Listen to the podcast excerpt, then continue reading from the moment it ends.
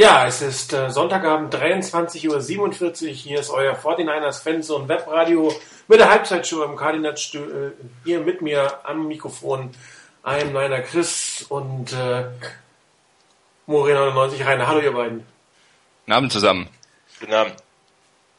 Jo, also. Es tut uns erstmal leid, dass wir zwei Wochen nicht auf Sendung waren. Ich war krank, ich konnte kaum reden und hatte nur gehustet, das hätte nichts gebracht. Äh, dafür machen wir heute wieder eine Halbzeitshow zu einem Spiel, was doch arg enttäuschend ist, oder, Rainer? Äh, absolut. Ich meine, das einzig äh, halbwegs Positive ist im Moment so das Ergebnis, aber ähm, alles andere ist eher äh, katastrophinster. Von ein paar guten Plays abgesehen, die teilweise auch wirklich sehr gut dann waren gleich, ähm, ist das nicht viel, was die Niners zeigen.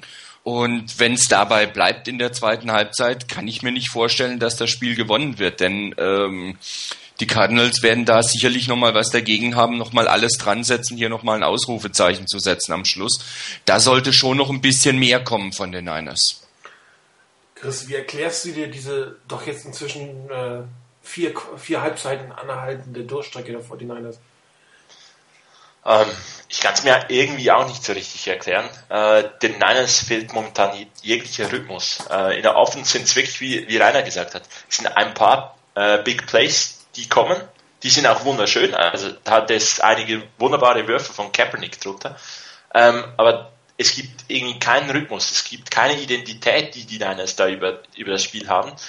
Und äh, ja, ich denke, da, daran mangelt es und deshalb sind sie momentan nicht wirklich im, in diesem Spiel oder in diesen Spielen ähm, fähig, die Offense zu gestalten. Weshalb es so ist, schlechtes Playcalling, schlechte Ausführung, kommt vermutlich alles zusammen. Also insgesamt hat es, glaube ich, fünf gute Offense-Plays gegeben, wenn ich richtig gezählt habe. Oder sechs können es auch gewesen sein. Und äh, bei drei davon hat Michael Crabtree ähm, Colin Kaepernick gerettet, indem er eigentlich Bälle gefangen hat, die nicht wirklich gut geworfen waren. Und zweimal war es leider Michael James, der wirklich sehr gut gelaufen ist.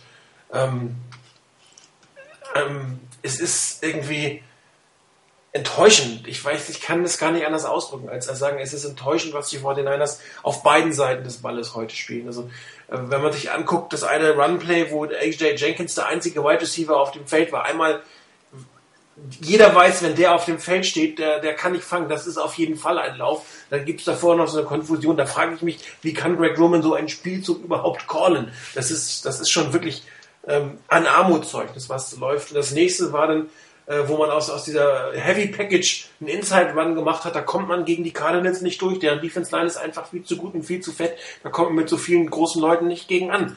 Und damit hat man sich zweimal hintereinander im First Down wieder eine schlechte Situation äh, gebracht. Und es funktioniert irgendwie immer dann nur gut, wenn sie im ersten Down ganz gut spielen. Ansonsten sieht das echt total grausam aus, meiner Meinung nach.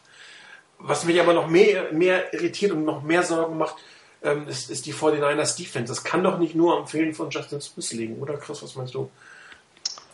Ähm, er wird einen großen Einfluss haben, aber es darf da nicht so einen Effekt haben. Ähm, wir haben es auch schon in dieser Saison eigentlich bei jeder Verletzung ein Stück weit gesagt. Ähm, gute Teams können Verletzungen kompensieren und die Niners müssten als gutes Team irgendeinen Weg finden, dass dieser Ausfall vielleicht spürbar, aber nicht so eine eklatante Schwäche offenbart. Ähm, und ja, ich, ich habe mir mal die Überlegung gemacht, weshalb nicht Soporga statt Ricky Jean Francois aufs Feld zu schicken. Soporga hat auch schon ähm, Defensive End gespielt, ist noch ein bisschen äh, größer, etwas stärker. Vielleicht stoppt das dann den Run über diese linke Seite noch ein bisschen besser. Aber es ist ja nicht nur der Run, es ist ja auch das, das Passspiel, Rainer.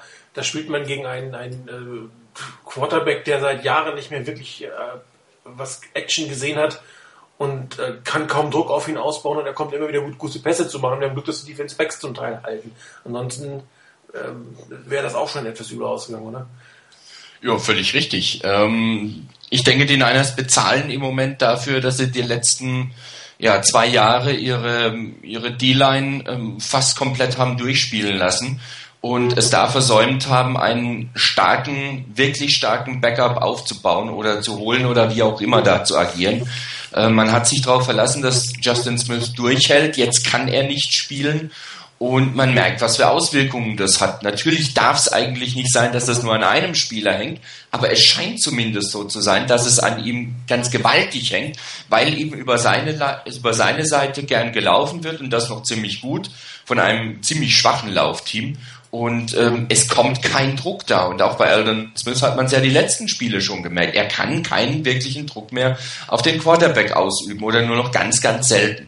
Und irgendwo scheint der Einfluss und die Wirkung von Justin Smith noch größer zu sein, als ich es vorher schon gedacht hatte. Spricht ja eigentlich alles dafür, nicht doch, also ich bin immer dafür, einen Cornerback in der ersten Runde zu holen, aber ich glaube, es muss jemand geholt werden, der ein, ein, ein adäquater zweiter Mann hinter Justin Smith ist und sein Nachfolger werden kann.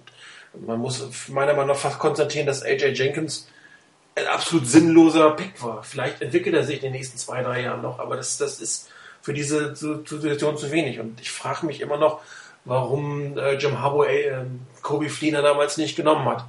Ähm, er hat wirklich gut gespielt heute gegen die Colts, dann fand ich die Mega-Saison, aber hätte sicherlich mehr Einfluss auf dieses Spiel haben können, als es an AJ Jenkins hat, der nun wirklich von keinem mehr für voll genommen werden kann. Ähm, das dritte Special Teams, ich meine, über David Eckers müssen wir nicht groß diskutieren. Der Kerl tut mir total leid, der hapert's im Kopf der hat ja nicht plötzlich das Kicken verlernt, da ist irgendwas in seinem Kopf und das muss er rauskriegen.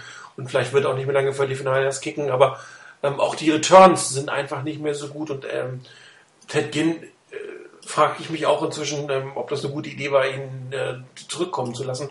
Oder ob man nicht vielleicht auch La Michael James hier die Returns laufen lassen soll, auch die Punt Returns. Oder ja, wobei, ist er noch nicht äh, für.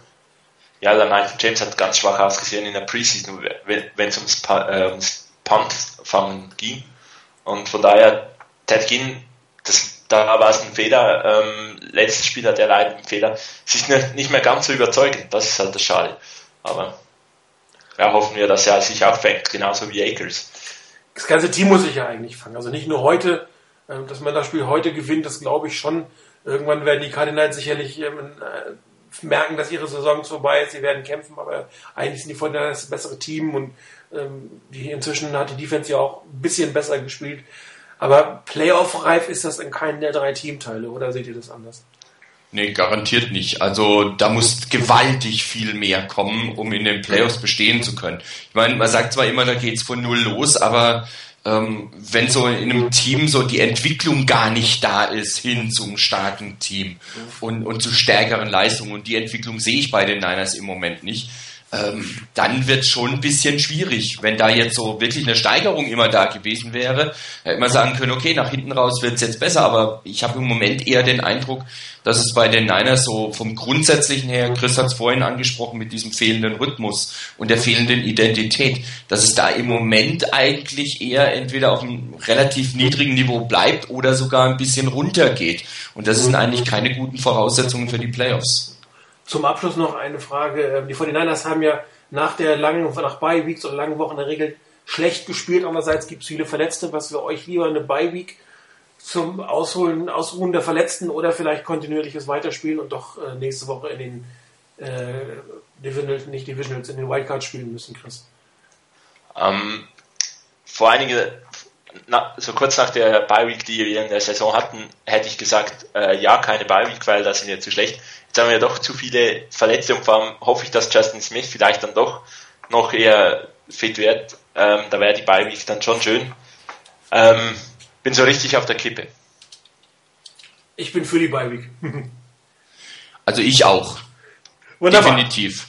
Dann bleiben also, noch die ja? Wenn man sie dann auch nützt, um sich richtig vorzubereiten. Natürlich. Da gehen wir davon aus. Absolut. Ja. Noch die Tipps für jetzt, Chris?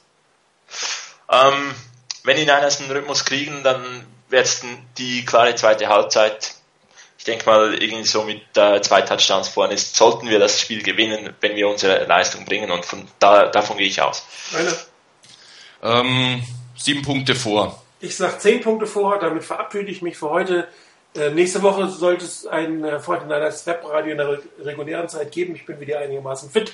Viel Spaß beim Zuschauen, einen guten Rutsch ins neue Jahr und viel Spaß noch beim Schauen. Tschüss.